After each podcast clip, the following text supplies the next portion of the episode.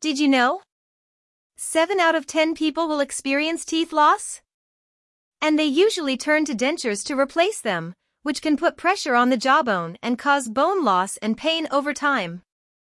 Visit Draw Dental Clinic to learn more about dental implants, an alternative that can last a lifetime.